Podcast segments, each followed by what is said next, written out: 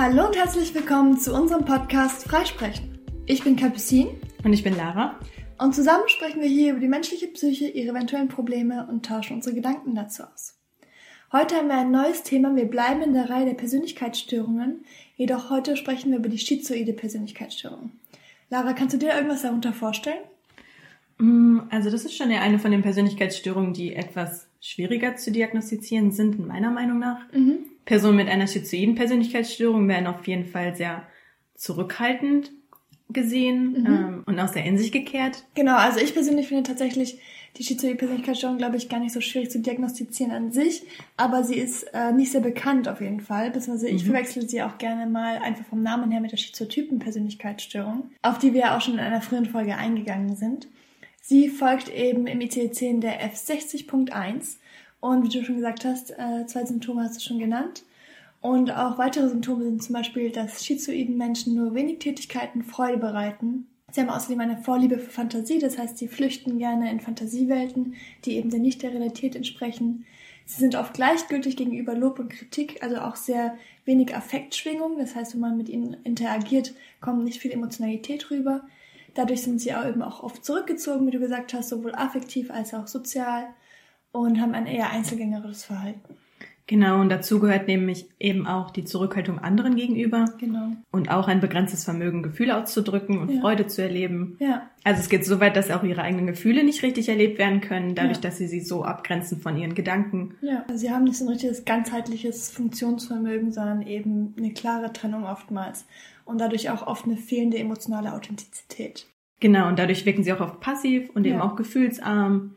Das heißt, sie haben keine emotionale Schwingungsfähigkeit oder Vibes ähm, die andere Leute dann eben aufnehmen können. Genau, und dadurch äh, wirken sie auch auf andere oft unangemessen oder unangepasst, weil sie eben auch auf Probleme oder Ereignisse unangepasst reagieren.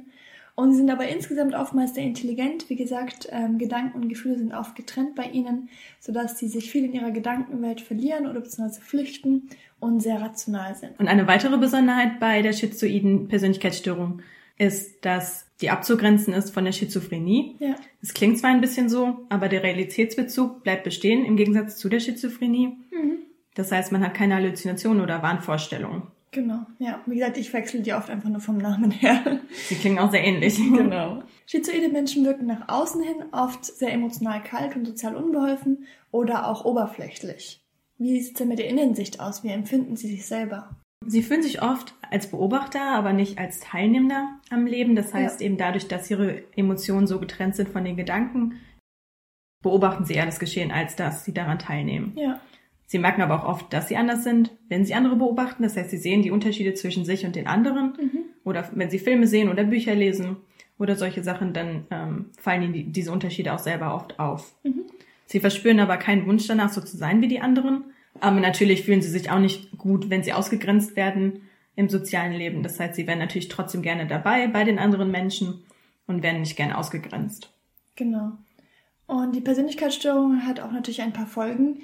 Ähm, sie haben oft sehr theoretische Berufe, dadurch, dass sie eben sehr rational basiert ist. Sie sind sehr gut im abstrakten Denken und haben auch eher wenig sozialen Kontakt und dadurch leider auch wenig Freunde und eben selten PartnerInnen. Es gibt natürlich für diese Persönlichkeitsstörung wie immer eine bestimmte Ursache, beziehungsweise natürlich mehrere, eine Kombination von Ursachen.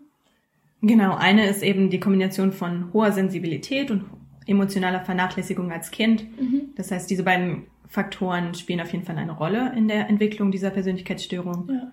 Oftmals haben auch die Eltern eine psychische Störung. Das heißt, die können sich nicht gut um das Kind kümmern. Da gibt es auch verschiedene Störungen. Zum Beispiel eben auch die Wochenbettdepression, wo nach der Schwangerschaft die Mutter in eine Depression fällt und sich nicht gut um das Kind kümmern kann, das ist auf jeden Fall auch ein Risikofaktor bei dieser Störung. Ja.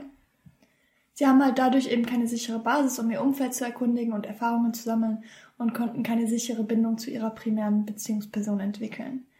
Dazu gehört auch zum Beispiel der Risikofaktor einer Frühgeburt oder einer frühen Mangelernährung. Und ähm, neben diesen ganzen elterlichen Sachen oder eben Umweltdingen oder Ursachen spielt auch natürlich wie immer die Genetik eine hohe Rolle. Die Erblichkeit liegt in diesem Fall bei ca. 60 Prozent, also mehr als die Hälfte. Und wie immer natürlich auch erworbene Hirnschädigungen oder Kopfverletzungen, die das Gehirn nun anders funktionieren lassen, als ursprünglich mal in Anführungsstrichen geplant war. Wie erstellt man die Diagnose einer schizoiden Persönlichkeitsstörung?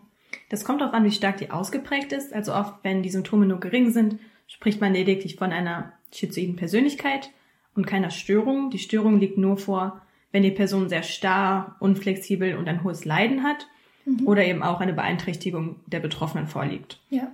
Also im alltäglichen Leben, wenn die Funktionen und Möglichkeiten eben sehr eingeschränkt sind. Genau, die Tests, die häufig eingesetzt werden, sind wie meistens bei Persönlichkeitsstörungen Fragebögen. Das haben wir auch in den letzten Folgen noch einmal genauer erwähnt und sind darauf eingegangen. Eben diese Persönlichkeitsfragebögen, die wir jetzt ausführlich schon besprochen und vorgestellt haben. Dann gibt es natürlich wie meistens auch bestimmte Komorbiditäten. Zum Beispiel wird die schizoide Persönlichkeitsstörung oft verwechselt mit der Schizophrenie. Eben wie schon erklärt, klingt es auch sehr ähnlich und sie haben auch ähnliche Symptome, nur eben nicht ganz. Sie ähnelt auch sehr der ängstlich vermeidenden Persönlichkeitsstörungen, aber darauf gehen wir in der späteren Folge nochmal ein. Dann ist auch der Asperger-Autismus eine Störung, die relativ ähnlich klingt.